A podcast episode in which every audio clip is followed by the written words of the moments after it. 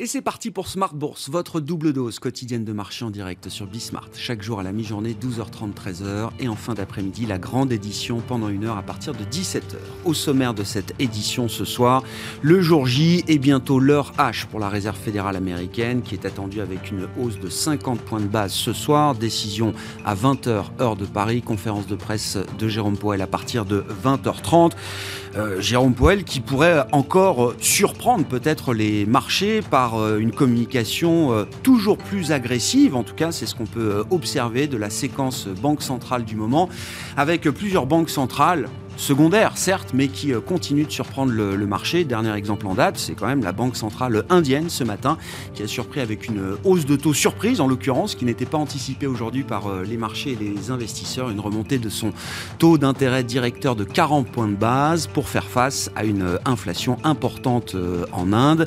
La Royal Bank of India a précisé qu'il fallait voir cette décision comme étant positive pour la croissance. Il faut aujourd'hui lutter contre l'inflation dans les pays émergents euh, également. Et l'Inde a donc délivré ce matin euh, sa première hausse de taux depuis juin 2018. La Fed à suivre donc euh, ce soir dans un contexte où marché du travail américain est encore très très tendu. On l'a vu hier avec les ouvertures de postes, les jobs vacants aux États-Unis pour le mois de mars ayez cette euh, règle en tête aujourd'hui. Hein. Pour un chômeur américain aujourd'hui, il y a deux postes vacants à pourvoir, ce qui montre bien le niveau de tension qui existe sur le marché du travail aux États-Unis et les phénomènes inflationnistes qui peuvent en, découler. Euh, du côté de l'Europe, c'est un, jour de sanctions euh, à nouveau, des nouvelles sanctions qui sont proposées par la Commission européenne, le sixième paquet de sanctions contre la Russie, bien sûr, qui prévoit notamment un embargo ordonné, progressif sur le pétrole et les produits dérivés du pétrole russe d'ici la fin de l'année. On ne parle pas encore d'un embargo sur le gaz, hein, simplement le pétrole et les produits euh, pétroliers, et puis euh, des sanctions encore contre le système bancaire euh, russe, avec la proposition d'intégrer de nouvelles banques au régime de sanctions déjà existants, dont la première banque russe, Sberbank, en l'occurrence. Sur les cours du pétrole, on notera une réaction de marché assez significative. Hein. on voit un rebond de plus de 3% sur les cours du pétrole à la mi-journée. Et puis dans ce contexte, on parlera de stratégie d'investissement. Évidemment, il y a beaucoup de raisons d'être prudent voire euh, pessimiste aujourd'hui sur euh, les marchés. La question de savoir euh, si on n'a pas basculé dans une forme d'excès de pessimisme, même si la situation est, compliquée. Et peut-on envisager un rallye de bear market dans ce contexte? Voilà un des sujets dont nous discuterons pendant cette demi-heure.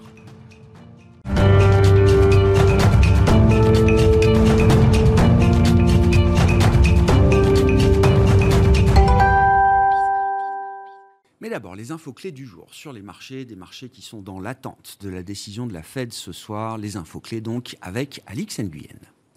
Le CAC avance tout en prudence et connaît de nouveaux dégagements alors que la décision de la Fed se profile. Peu d'enthousiasme donc quant à l'accélération en zone euro de la croissance de l'activité dans les services. L'indice PMI S&P Global s'est apprécié de 0,1 point à 57,7 en avril, soit un plus haut de 8 mois. La Banque centrale américaine s'apprête à relever ses taux d'intérêt de 50 points de base. On attend aussi des indications quant à la prochaine réduction de son bilan. À 20h sera donc publié son communiqué, suivi une demi-heure plus tard d'une conférence de presse de Jérôme Powell. Mais avant cela, toujours aux États-Unis seront publiés cet après-midi l'enquête ADP, la balance commerciale, l'indice PMI Service, l'ISM Service et les stocks pétroliers.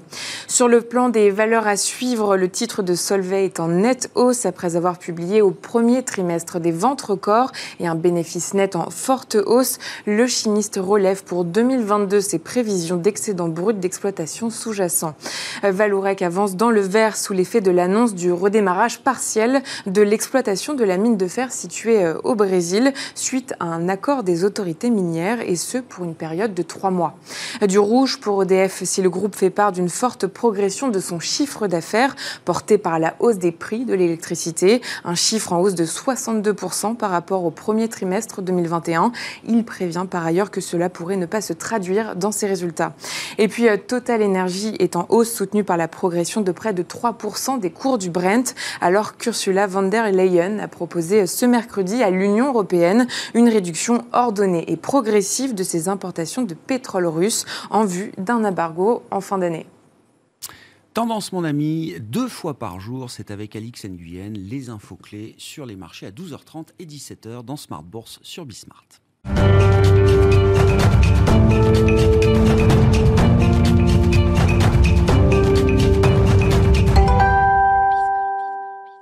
Et c'est Fabrizio Pagani qui est avec nous pour entamer cette euh, émission, le responsable monde de la stratégie économique et des marchés de capitaux de Musinic. Bonjour et bienvenue Fabrizio. Bonjour. Question stratégique et prenons un peu de hauteur euh, pour, entamer cette, euh, cette émission, Fabrizio. Bon, 2022 marque évidemment des bouleversements profonds dans le policy mix. C'est la dimension ah qui nous intéresse après des, des, années de soutien euh, monétaire des banques centrales qui ont été poussées à l'extrême hein, jusqu'à la période pandémique des, des, dernières années. Les banques centrales, la BCE n'y échappe pas, se recentrent sur euh, leur mandat, en tout cas celui de l'inflation, qui est le seul mandat de la Banque centrale européenne. Et donc le, le, le policy mix se retrouve euh, appauvri avec un, un vide abyssal laissé par les, les banques centrales. Euh, et la question est de savoir quelle est l'attitude qu'on peut attendre des euh, gouvernants, de l'action publique, des politiques publiques face à ce vide laissé par la politique monétaire dans le policy mix, à un moment où les enjeux sont euh, peut-être n'ont jamais été aussi élevés depuis des générations qu'on parle de la démographie, du climat, des inégalités, de la géopolitique. Oui, les enjeux sont effectivement énormes. moi, je, je, vais caractériser un peu la, question des banques centrales, parce que pour la Fed, peut-être c'est différent. Euh, mais pour la, pour la BCE, moi, je ne vois pas la BCE complètement se retirer euh, de, je dirais pas d'intervention, mais de, de, de, la boule, des outils qu'elle a mis en place. Euh, Madame Lagarde a souligné que s'il est nécessaire, s'il y a un processus de fragmentation dans la, dans la, zone euro, même des nouveaux instruments pourraient, pourraient être euh, introduits. Alors je pense qu'effectivement, les focus va être récalé sur, euh, sur la lutte à l'inflation, comme, comme, il doit être, parce que l'inflation est vraiment euh, très préoccupant. En même temps, si quelque chose se passe sur, euh, sur, sur les marchés du souverain, je pense que la Banque centrale sera prête à, intervenir et peut-être peut à introduire aussi des instruments qu'on n'a pas vus jusqu'à ce moment. Moi, je suis convaincu de ça. Je, suis convaincu qu'on reste très attentif. D'accord. Donc vous dites la BCE ne laissera un, pas un vide aussi abyssal que ce que je décris dans le policy mix européen. En, même temps, la BCE, comme elle a toujours dit, elle dit au gouvernement, c'est aussi à la politique fiscale, à la politique budgétaire de, de, de, jouer son rôle. Et dans ces cas-là, je trouve que c'est un rôle différent vis-à-vis euh, ce qui s'est passé pendant les Covid, parce que les Covid, on avait vraiment besoin d'une expansion à, tous azimuts et, d'une, et, aussi des quantités de, pour l'injection d'argent très, très, très mhm. élevées. Ici, je pense que, comme a dit aussi les, fonds monétaires, il faut des, des mesures beaucoup plus ciblées ciblées sur, sur ce qui est touché par l'inflation, par la guerre, par euh, la montée des, des, des, matières premières. Et ça, ça va être plus facile parce que il y aura moins besoin de, de, quantité d'argent euh, moins, élevée, mais plus difficile parce que la, dessiner ces, mesures, c'est plus compliqué. Ouais.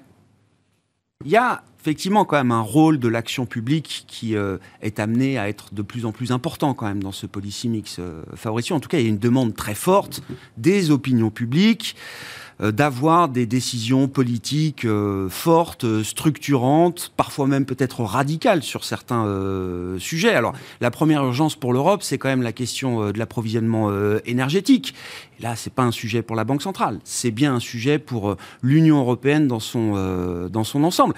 Ne serait-ce qu'à travers cette, cet exemple qu'est-ce qu'on peut attendre des, euh, décisions euh, qui sont prises en ce moment, d'ailleurs, au niveau euh, européen, face à la question énergétique, qui est la question urgente du moment, Fabrizio oui, c'est une décision compliquée, complexe. Même, même Madame Yellen, le secrétaire, au Trésor américain, a invité les Européens à prendre ces décisions avec, avec prudence. Hein. Même les Américains le font.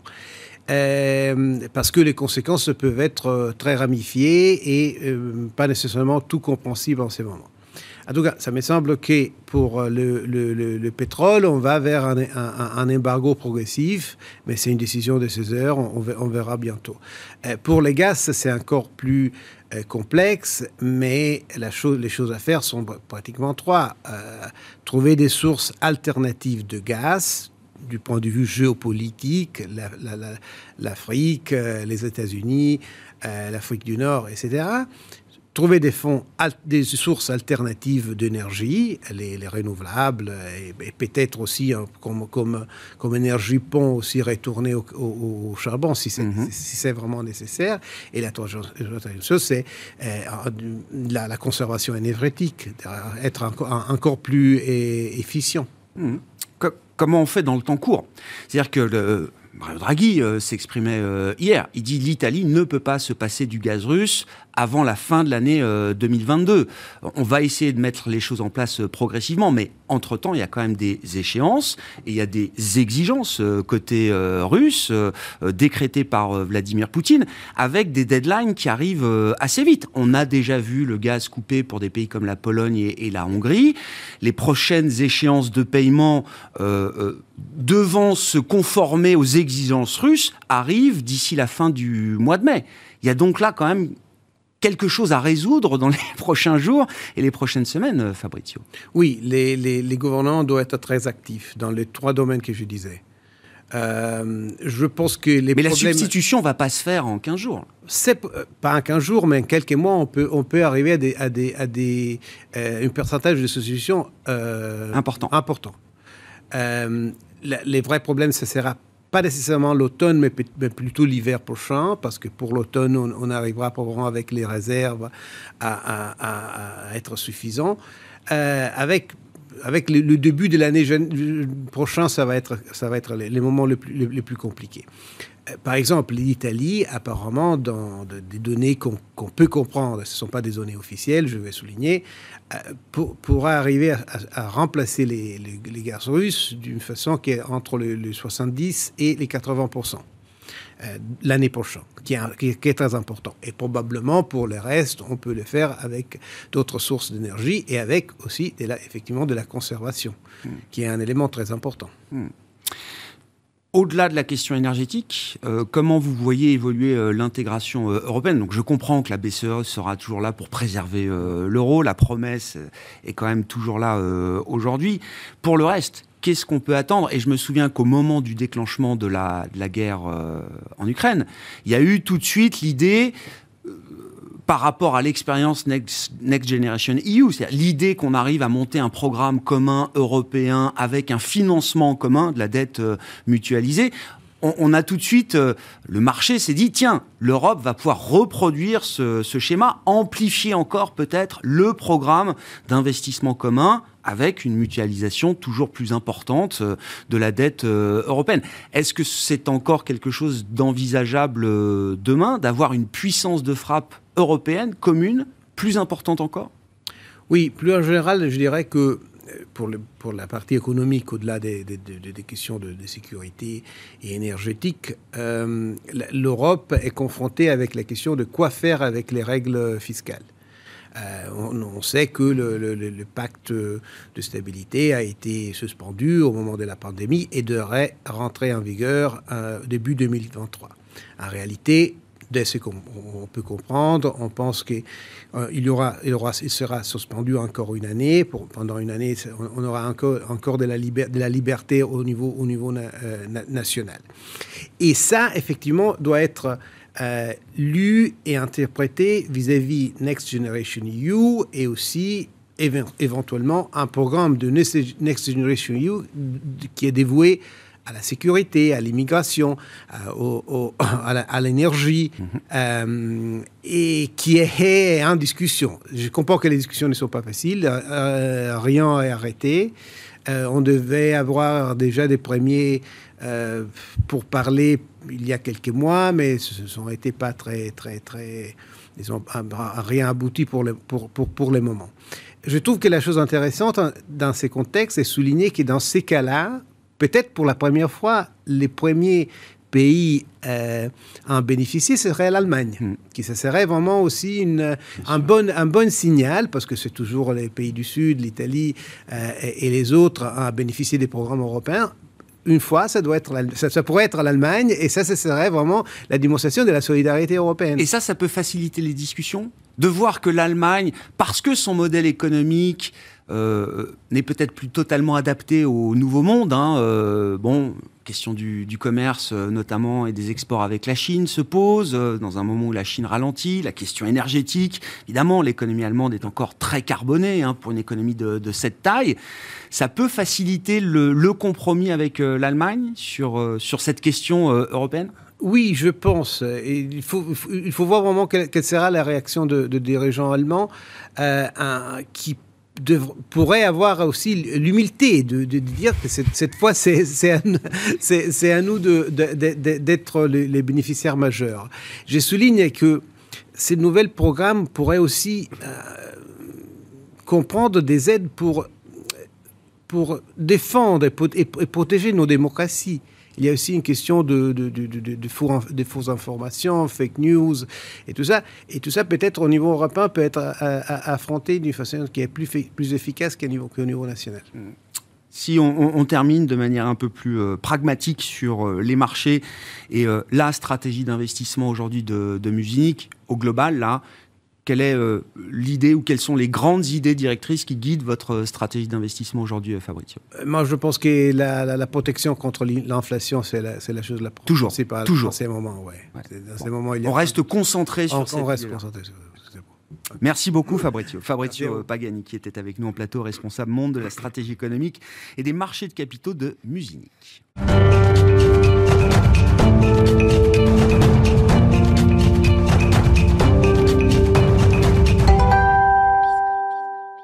Poursuivons la discussion en matière de stratégie d'investissement avec Nicolas Chéron, à nos côtés en plateau également, stratégiste de Zone Bourse. Bonjour et bienvenue euh, Nicolas. Bonjour Grégoire. Oui, le, cas, euh, le cas pratique du jour, c'est, bon, dans l'environnement complexe qu'on ne va pas redécrire, des marchés qui sont déjà euh, très négatifs depuis le début de l'année, depuis plusieurs mois, la question étant de, de savoir si, alors, est-ce que ça peut être encore pire?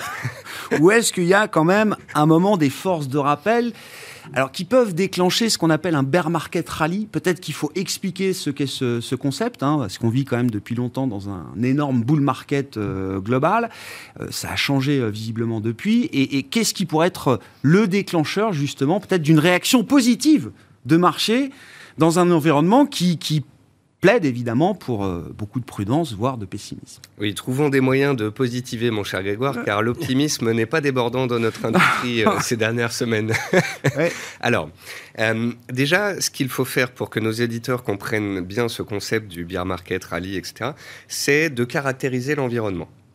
Depuis la crise de 2008, nous sommes dans un marché haussier, dans un des cycles haussiers, alors dans un des cycles économiques et un des cycles boursiers haussiers les plus longs, les plus puissants de toute l'histoire. Donc ça fait 13 ans que les marchés montent. Et pour ce faire, bien évidemment, il y a eu les résultats des entreprises qui sont montés ces dix dernières années, mais surtout, il y a eu des injections monétaires de la part des différentes banques centrales.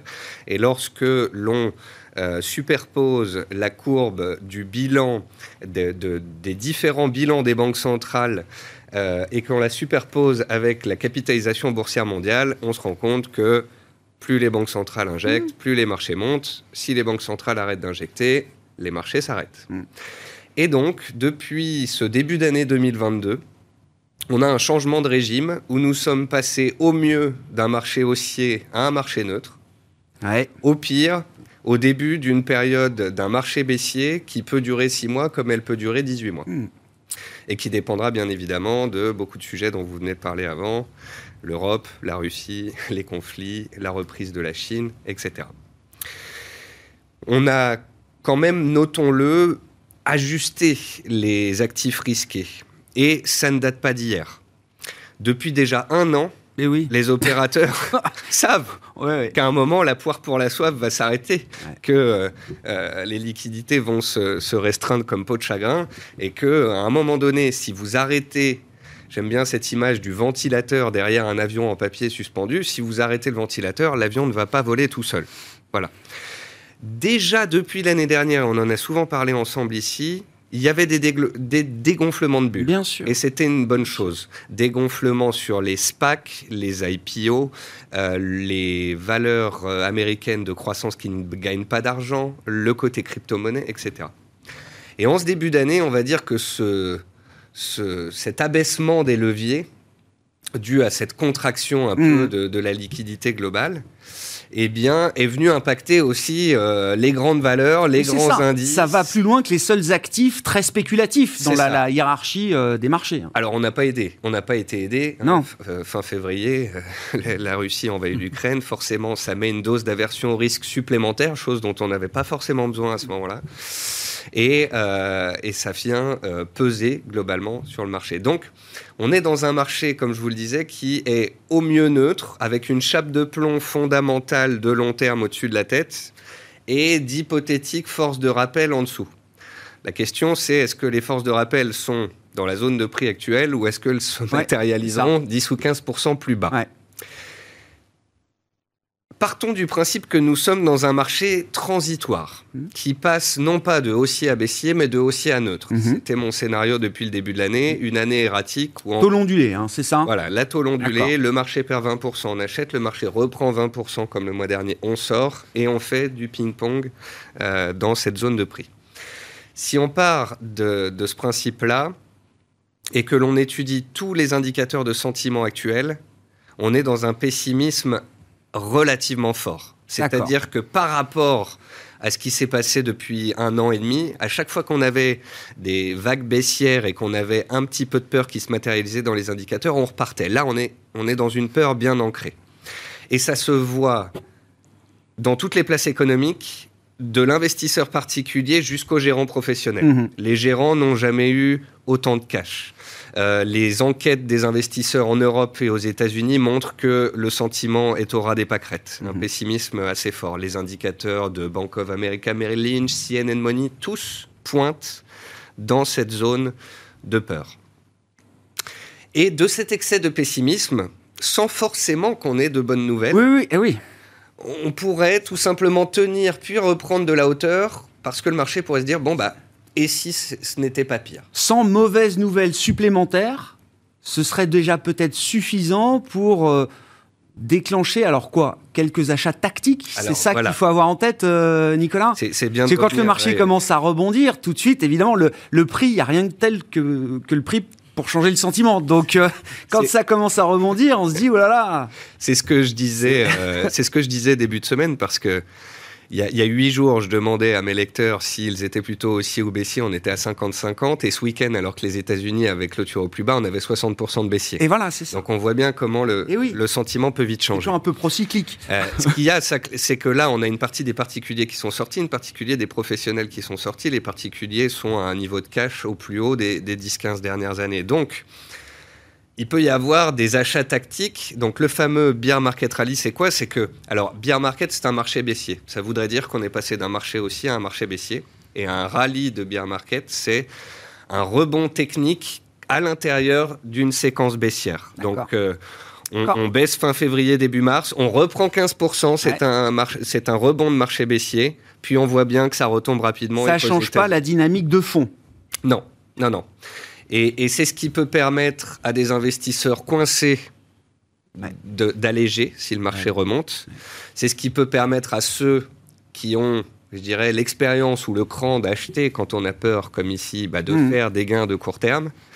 Mais il faut le rappeler, pour l'investisseur débutant ou l'investisseur de moyen long terme, c'est surtout une période d'incertitude où il faut peut-être pas faire grand-chose. Oui, c'est ça effectivement. Attention, quel profil de risque, quelle, euh, quelle capacité vous avez à gérer effectivement des, phénomènes de marché parfois importants.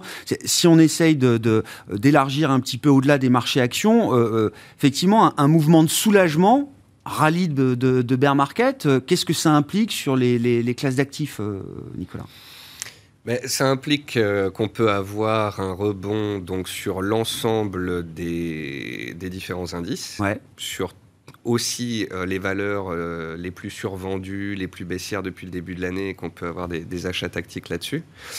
Euh, ça peut engendrer de l'appétit pour le risque pour les crypto-monnaies, si ce n'est que les crypto-monnaies, c'est une des classes d'actifs ultra spéculatifs qui profitaient de l'ultra-liquidité. Donc on peut avoir un rebond technique, mais ça, ne reste qu'un rebond technique. Et en fait, sur la plupart des actifs, je ne je ne nous vois pas sortir des zones de prix que nous travaillons actuellement. Par contre, je pense qu'il faut complètement oublier le directionnel. On n'est plus dans un marché directionnel, on est dans un marché erratique. Et du coup, soit on attend, soit on fait vraiment du tactique. Hmm. Voilà, des achats dans les creux sur des dossiers survendus, des rattrapages sur des secteurs qui ont été complètement délaissés. Euh, mais on ne revient pas, par exemple, vous voyez, sur, des, sur les small caps. Je comprends. Parce que les small caps ont besoin de bien plus de temps pour que les particuliers reviennent, pour que les gestions reviennent, etc.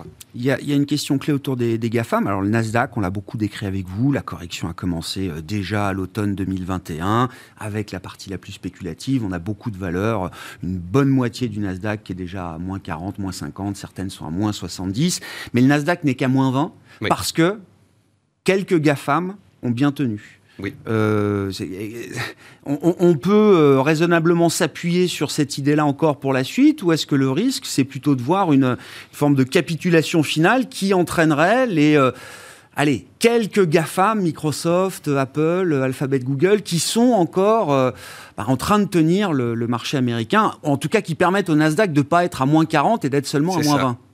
Alors, c'est là où, bon, bah, quand on est investi sur les marchés, il y a toujours un risque hein, hmm de, jouer trop fort. L'excès de pessimisme à l'heure actuelle me semble euh, risqué, dangereux. Euh, parce que justement, en fait, on a eu les small caps qui ont lâché, puis les big caps qui ont lâché. Maintenant, on a les méga caps américaines qui tiennent le marché. Alors, c'est une poignée, hein, mhm. puisqu'on a vu euh, Meta, Netflix et d'autres ah oui, euh, déjà lâcher. Donc là, on parle de, Microsoft et d'Apple qui, euh, à bout de bras, grâce à des chiffres quand même mirobolants, rappelons-le, tiennent les indices. Si eux lâchent à leur tour, là, c'est un effet domino et on passerait à ce moment-là au stade supérieur de la peur à la panique. Ce qui serait de nouveau une source d'opportunité. Mais c'est pour ça que dans la zone actuelle, on peut être en partie investi, mais pas non plus trop confiant. Hmm. Non, non. Le, concept du bear market rally qu'il faut expliquer euh, peut-être euh, en ce début de, deuxième trimestre sur les marchés. Merci beaucoup, merci à vous deux. Donc Nicolas Chéron, je le rappelle, stratégiste de Zone Bourse qui était avec nous et Fabrizio Pagani qui nous accompagnait également en plateau Musinique. Voilà pour cette édition Smart Bourse de la mi-journée. On se retrouve à 17h en direct pour une nouvelle heure sur Bismart.